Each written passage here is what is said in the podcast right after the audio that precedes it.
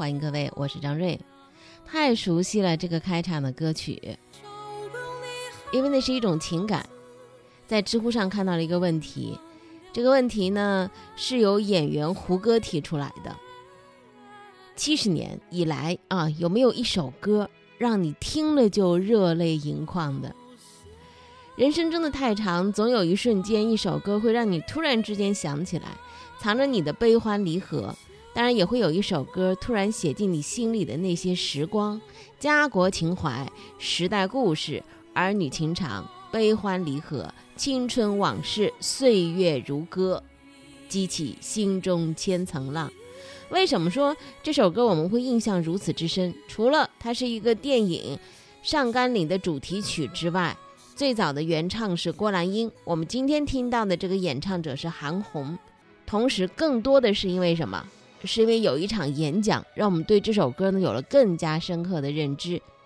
作家龙应台一六年在香港大学演讲的时候，他问现场听众一个问题，他说：“你们的启蒙歌曲是什么？”嗯，杨佳杰，你的是什么？哪一首？呃。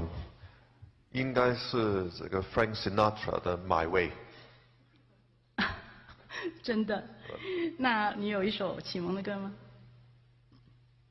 我想是我进大学的时候，好多师兄带我们唱的《我的祖国》。真的？我的祖国怎么唱？头一句是什么？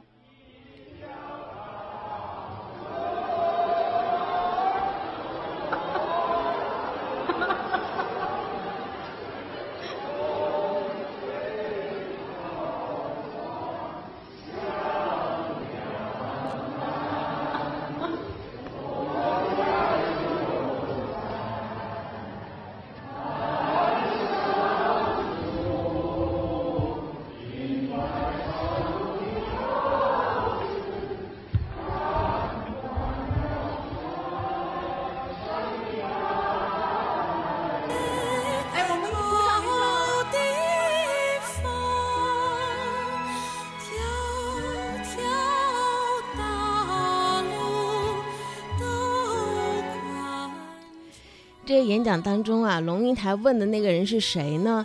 香港浸会大学的副校长叫周伟立，啊，当这个问题问到他的时候，他说：“哦，我上大学的时候，很多的师兄带我们唱的是我的祖国。”龙应台不太熟这首歌，他说：“真的吗？怎么唱啊？头一句是什么呀？”他话音刚落，台下很多人就开始接唱，然后就形成了一种合唱。谁说港人不会唱？谁说港人不爱国？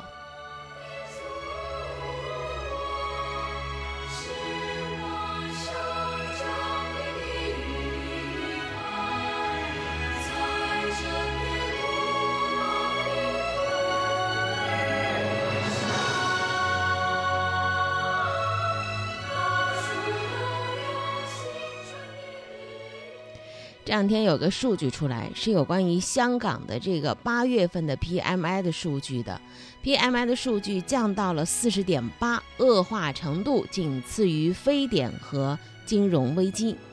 中美贸易摩擦的升温和社会局势的持续动荡，打击了香港本地经济的表现和企业的经营信心。九月四号有一个发布的，经过季节调整之后的八月份日经香港的 PMI 指数，PMI 指数是采购经理指数，这个指数由七月份的四十三点八降到了四十点八，显示私营经济的景气度急挫到了二零零九年二月以来的新低。我们为什么说这个 PMI 指数呢？因为它是衡量私营经济表现的一个综合的指标，它是基于五个单项指标计算出来的结果。这五个单项指标是新订单、产出、就业、供货商、供货时间。当这个数值处于五十点零以上，就代表整体经济好转。而香港的这个指数已经连续十七个月低于五十的分界线，意味着香港的经济下行周期已经持续十七个月。那么从这个单项的表现来看，香港私营经济不容乐观。企业八月份新接的业务量锐减，出口中国内地的订单量创下十年半以来的新低。近半数的受访者说，这个订单减少，并且指出它的原因主要包括是中美贸易的争端持续、人民币的贬值以及大规模的示威活动等。企业生产呃生产的方面，业务量因为销情不佳而迅速的下滑，出现了二零零八年年底以来的最急剧的收缩，所以企业的悲观的情绪更加的有点浓厚。那么这份报告说，从八月份的数据来看，预计未来十二个月将会减产的企业占比从七月份的四分之一增加到八月份的三分之一，采购活动量。跌破该项调查自一九九八年七月以来的最大跌幅，投入品库存的消耗率也因此刷新了记录。这个报告的首席经济师叫 Bernard A W，他表示说，回顾 P M I 调查过去二十多年的历史，八月份的恶化程度仅次于二零零三年非典疫情，以及二零零八年至二零零九年全球金融危机时期。生活总能让我们百感交集，天天说事儿，天天说事儿，关注生活，品味人生，感受温暖，共享和谐。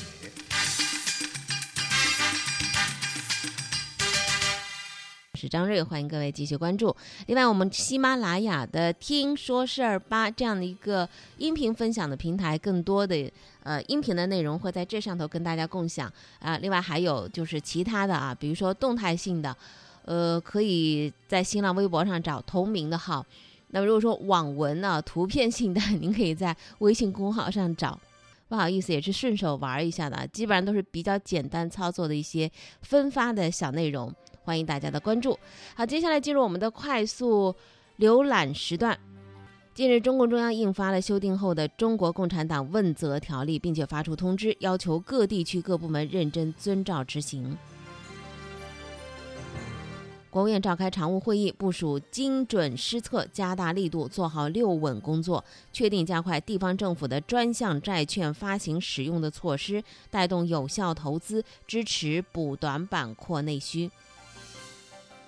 商务部发布一到七月份的服务贸易数据，今年前七个月，我国的服务贸易总额同比增长百分之三点二，其中知识密集型的服务贸易快速增长，金融服务、电信、计算机等领域增长比较快。农业农村部四号发布消息，今年中国农民丰收节的主题是“我的丰收，我的节”。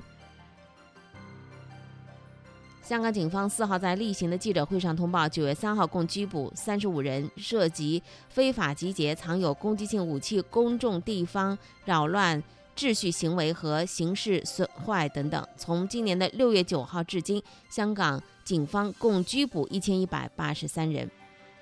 一辆载有二十四名中国游客的旅游大巴在新西兰的罗托鲁瓦市发生侧翻事故，造成五人死亡，多人受伤。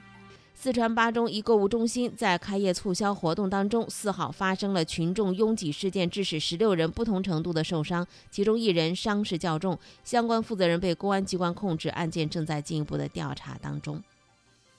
数据显示，今年一到八月份，全国房地产调控政策高达三百六十七次，累计次数刷新了房地产调控的记录。继续来关注快速浏览时段，接下来我们来继续关注财经方面的部分资讯内容。有来自银行业的消息人士透露说，七月底监管召集部分银行分管管理层前往北京开会，要求银行控制信用卡业务，下半年不得新增规模，不得下发考核指标。还有人士说，监管确实召集了这个会议，对信用卡的业务做出了指导要求，但是并没有对每家银行做出明确的控制要求。另外，有银行信用卡业务部门的人士说，主要还是为了控制风险，现在严查信贷资金的流向，重点是监管违规信贷。信用卡遭严控，问题至少出现两个方面：一个是近年来对于信用卡的提现借款非常宽松，银行为发展信用卡业务，办卡几乎零门槛。去看垃圾短信里头，不少就是主动推送这方面的宣传的。还有就是有人通过信用卡借款、炒股、购买理财产品、买房等等。另外一方面就是风控不严格，相应的会出现逾期偿还或坏账等问题。因为第二季度央行的支付体系的运行报告显示，信用卡逾期半年没有偿呃偿付信贷总额达到多少呢？八百三十八点八四亿元，环比增长百分之五点一九。信用卡逾期是要影响个人征信的，逾期不还，金额还这么大，那个问题就可想而知了。阿里收购网易考拉的交易进入了尾声，将于本周之内完成交割。交易金额和之前报道的二十亿美金是一致的，但并不是全现金交易。阿里有部分是以股票加部分现金的这个形式来支付的。考拉员工持股的期权也将相应兑换成阿里的股票。有关人士证实消息，阿里和关呃网易的官方表示不予置评。那么交易完成之后，网易考拉会纳入天猫进出口事业部，品牌不变，在一段时间之内保持独立运营。阿里会派一名高管来担任考拉的 CEO，未来考拉的 CEO 可能是天猫国际商品中心的资深总监刘一曼。网易考拉卖给阿里了，这是板上钉钉的事儿了。完成收购之后，这个跨境电商市场的份额头两位的品牌都收归到了阿里的门下，稳占半壁江山。排第三的海豚的份额还不到阿里系的五分之一。那么阿里的话语权大了，行业的发展就会向着阿里自己想要的方向而进行。但是呢，消费者有点担心，就是竞争少了，是不是意味着在海淘的时候，我可以选择的余地就减少了呢？阿里看上的除了网易考拉还有什么呢？还有非常重要的一个网易云音乐。有传言说，阿里对于网易云音乐的投资也将会在近期完成。对阿里而言，旗下的虾米音乐长期不成气候，而腾讯的 QQ 酷我等包揽了音乐市场的前几位，紧随其后的网易云音乐显然是个更好的选择。短期之内同时看上网易的两大业务，所以我们可以看到的是，阿里、腾讯这两大巨头的竞争当中，网易好像更加靠近阿里。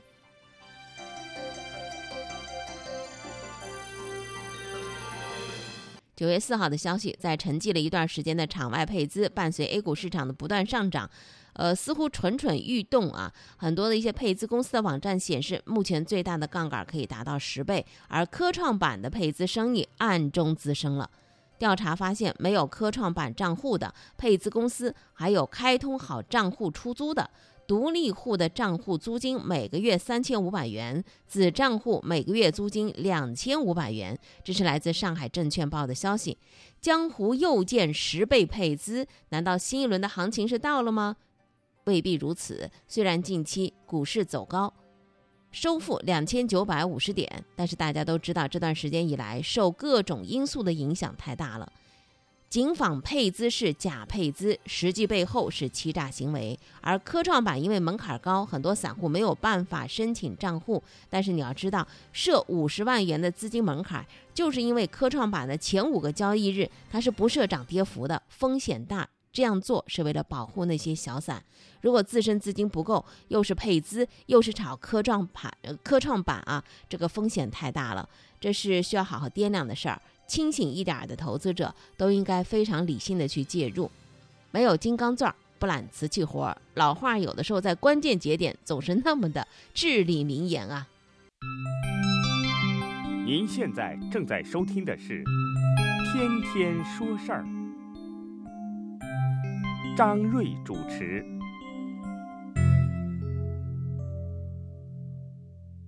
讲东讲西，说事说情。昨天晚上，很多的球迷都，呃，很紧张的坐在电视机前看着那场比赛。我没看比赛啊，我就看了这个朋友圈里的那些画面的截图。从开始的等待，做好架势，再到后来越看越不对了，这开始骂人的也来了。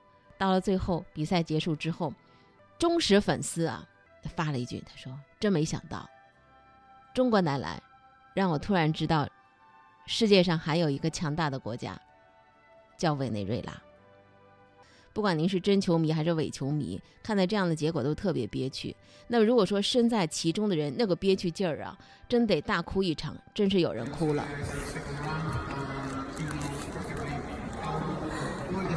都看我太难受了。”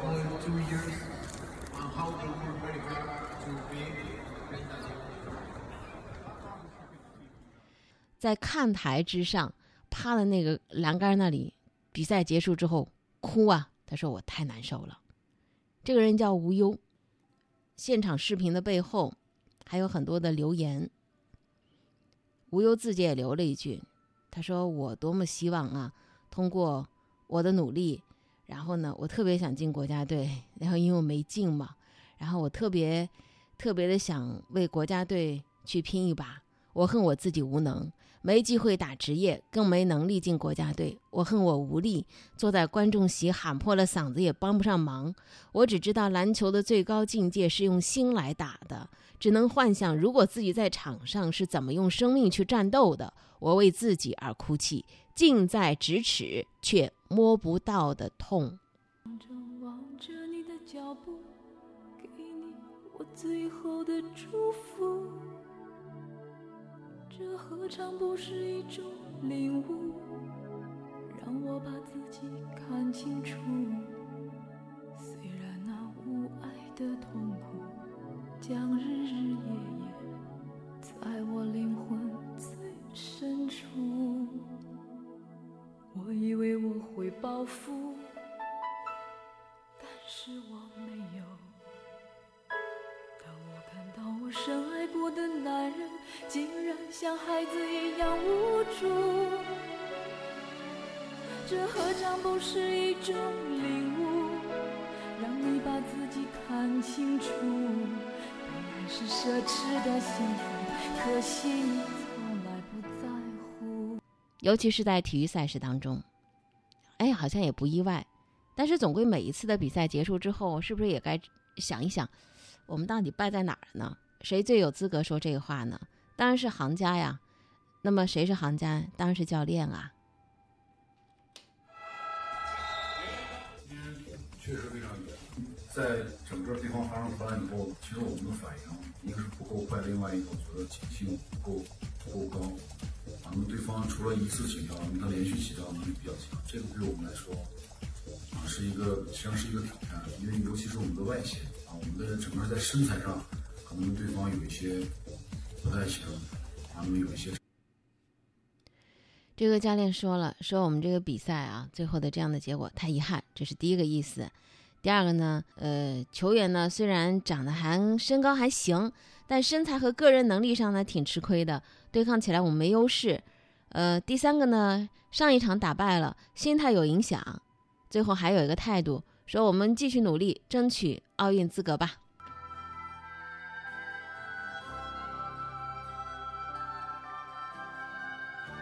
一个人的长大、成长、成熟是需要时间，没错。而这个时间呢，到底是多长才能够说一个人成长成人了、成熟了呢？比如说我们接下来说的这个新闻，二十四岁是应该是成人了，是吧？印象当中十八岁就有成人礼，但是这一位不一样。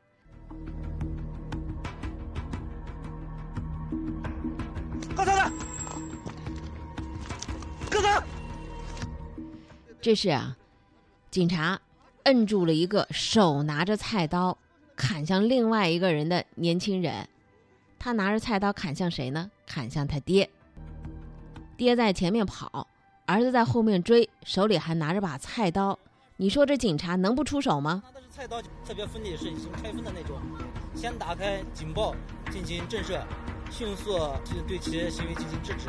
大概就是十秒钟不到吧。出来什么原因？因为不满家里车，不满我爹把我在外面扔了家里这边，我现在要出把他叫出来。那多大仇啊？拿刀砍你爸去了？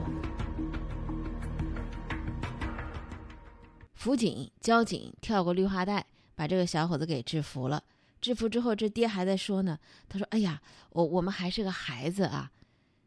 那么为什么要砍他这父亲呢？”这小伙子说：“生气。”因为他父亲把他扔在外面一年，持刀砍人是对法律的挑战，对父亲施暴那当然是对道德的藐视。这位父亲还在旁边求情说：“哎，我们还是个孩子啊，放了他，放了他吧。”我说：“原谅他这一次。”这孩子多大？二十四岁。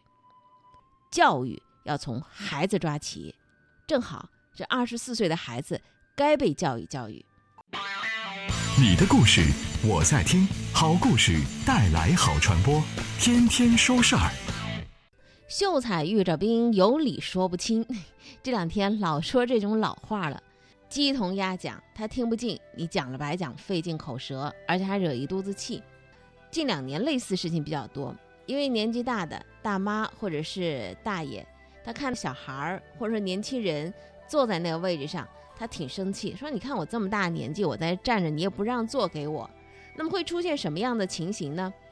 上两天一个新闻是一个大爷直接坐在一个十几岁的小男孩的腿上，一定要把人家那个小男孩给挤走，然后呢自己坐上去。车厢内的一些乘客都非常生气，指责这位大爷。大爷还跟人家较劲儿呢。这小男孩呢在旁边偷偷的抹着眼泪。尊老后面还有一个爱幼，对吧？这世界上不是你是唯一的存在。那么类似的事情出现多了之后呢，慢慢慢慢，我觉得大伙儿对这个“大爷大妈”这个词儿呢，就多了一些情感上的或者说情绪上的标签化的认知。我们有没有一种更好的方法说理的形式，能够让他听明白呢？我看到了一个，有的时候说理还真得有水平，还得有文化。一位女大学生坐在这个公共的交通工具上头。有一位大妈站在他的边上，然后就批评他，说：“年轻人，你看那长辈，难道你还不会让座吗？”这女生就回了：“您需要我让座吗？”大妈说：“当然了，看你这么年轻，你站一下也没关系吧？要有点家教，要让座给长辈。”这女生就说了：“那所以您的意思是说，您在基于道德和传统观念要求我让出在这个座位上？”坐车的权利吗？但在这之前，你在没有付出和我一样的金钱以及时间的前提下，要求另外一个人让出他的权利，而且严格的来讲，在广义上，比我年老的人是长辈；在狭义上，我需要对他行孝道的对象只有我家族的长辈，而您只是萍水相逢的陌生人。您这行为在大众观念当中可以被称为是抢劫或者是行乞，请问您现在是要讨饭呢，还是要抢劫呢？这大妈听了之后，一时半会儿啊，可能脑子还没转过弯来呢，无言以对，白了他一眼，就灰溜溜的走开了。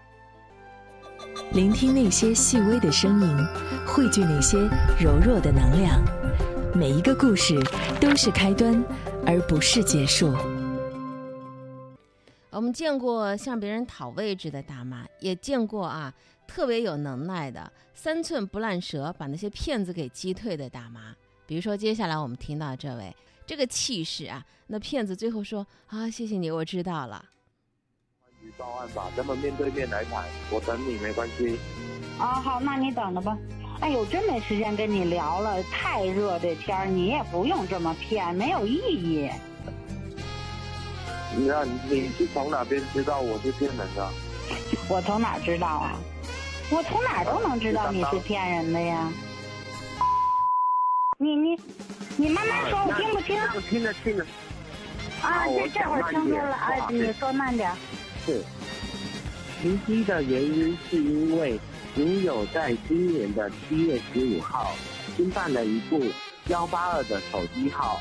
群发了大量的垃圾短信，骚扰群众，所以才要停机的，明白吗？那我这怎么办？我我停机我怎么办呀？我们单位唯一能帮上忙的地方就是帮你启动警务幺幺零系统，以手机不挂机的方式，由你本人亲自向无锡市的公安同志做一个线上的报案处理，再次接通后就是无锡市的公安局了。全体民警注意，立即为您。执法无名的根据。回关局。他连一句整话都说不利落，结结巴巴，一点那个逻辑思维都没有，肯定是新手，哆哆嗦哆嗦的。他比我还心虚，你这都要骗我了，害怕的应该是我呀。你好好培训培训他，再让他上岗。要要他再再加强，是不是？对呀，说心里话，你那个别骗老百姓。那你像有些老头老太太多不容易呀，挣点钱，那都活命的钱。凭良心说，电话就不要不要乱接就好了嘛，对不对？那不要乱接，他又怕耽误事儿。接了吧，就是这一通。真的，我就说良心话啊，我才能跟你聊这两句。好，我知道，我我知道你现在是在关心我，那我也不想啊，我上有。上有父母，下有小孩。那谁没父母没孩子呀？诈骗犯的心理从只想诈骗到后来就转变成什么呢？只想知道大妈怎么知道我是一个骗子的？你怎么知道的呀？该提醒大家的事儿啊，接着刚才大妈对话骗子，我们要提醒的是什么呢？如果你在一些公众场合，比如说等车的时候，突然来了一个小伙子，特别诚恳的跟你说：“大哥，我跟您借个车费啊，呃，我加您微信，我到时候转你，我一回家就还你。”这样的善良我们都会有，但是呢，这一次呢，你又会感觉到自己的善良又成了别人的戏码了。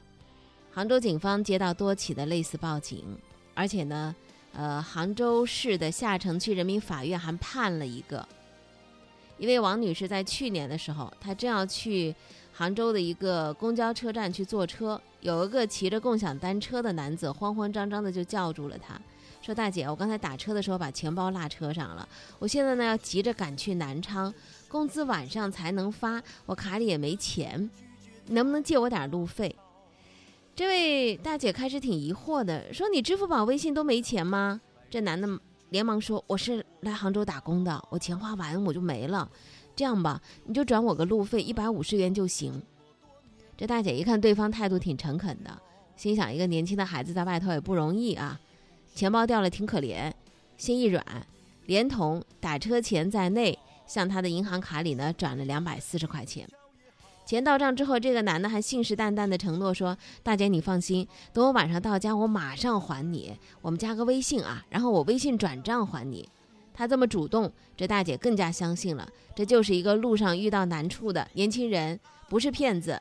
加微信，加好友。而谁知道呢？这只不过是这个男子骗取这位大姐信任的一个套路。等晚上大姐回去再去看的时候，发现对方已经把自己的微信拉黑了，这才反应过来，所谓的钱包掉了，借路费就是一个骗局。仔细回想当时的场景，他把转账记录还这个微信账号证据都搜集起来，果断向公安机关报了警。类似的遭遇不是这位大姐一个人才有的。隔了一个月，一个傍晚下班回家的另外一位大姐，路过一个地铁站的时候，在出口的地方，同样被一个骑着呃共享单车的男子叫住了，说借一百块钱打车回家。这位大姐就奇怪，我帮你付钱打车好了，我为什么要给你钱呢？这个男的就重复之前说的那套说辞，说呢我家里钥匙啊，呃。都丢了，回家呢我还得配把钥匙。我保证晚上到家之后呢，通过微信转账还你钱。现在大伙儿都觉着日行一善，能帮则帮，呃，一百块钱能够帮个别人，行也挺高兴的事儿。通过支付宝给对方银行卡转了一百块钱，还加了微信。转账之后呢，这个大姐呢想拍一个男子的照片留存，免得忘了。没想这个男的 转身直接跑了。一想不对劲儿，这人是很可疑啊，报警。类似的事情一多。公安机关就在猜测了，这是不是一个人做的事儿呢？多方侦查之后，抓获了犯罪嫌疑人刘某。这位刘某是一位有抢劫、盗窃、诈骗等多次违法犯罪前科的人。所谓的打工族、粗心汉都是他一个人演的。他经常出没在地铁站、公交车站的等车的地方。钱包丢了呀，没钱打车回家呀，没钱开锁啊，这五花八门的各种各样的理由，骗取路人的信任，而且呢，呃，还承诺说我一定会还钱啊，晚上还钱，并且主动提出加微信好友来增加自己行为的可信度，在借到钱之后就把对方的微信好友删了，逃之夭夭，或者说呢，在被害人发送好友申请之后，干脆就不予通过。那么他通过这种方式、这种套路骗了多少钱呢？骗了四十六个人，骗了六千多块钱，以非法占有为目的，通过虚构事实、隐瞒真相的手段骗取他人的财物，数额较大，构成诈骗，判处有期徒刑七个月，处罚金人民币五千元，责令他向被害人退赔违法所得。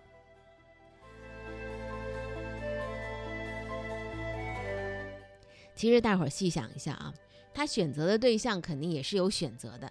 你比如说，你支付宝里头没钱，你微信里头没钱，你有花呗呀，是不是？呃，这个都是也是网上互联网的一个借贷嘛，还张嘴向人家路上的人要钱。还有人说就是我手机没电了的也有，用充电宝把它充到手机能开机，这也是一种善良。有的时候啊，我们不是说这心疼这一百块钱、两百块钱的，我觉得这种人特别可恶的地方是什么呢？可恨的地方，他是拿别人的善良来谋利的，这种人就是要严打。人的善良被利用，伤的不是被利用的那一个人，伤的是一片人，消费大家的善心，可恶至极。真以后要是真有人遇到难处了，丢了钱包了。想借点钱啥的，还真都借不到了，因为大家都被骗怕了。最后节目还有五分钟左右的时间，两个动态的消息，一个呢是有关于咖啡。昨天我们说瑞幸开始推它这个茶品牌店啊，有关于这个饮品行业这两年，起码这五年之内。就各种的讯息扑面而来，风起云涌。你可以看到那个市场在那里摆着，很多人呢都觉得是一个大市场，资本哗哗的往里走。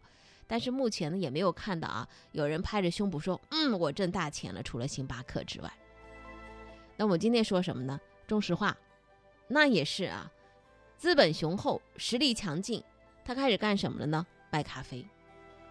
中石化开始卖咖啡了。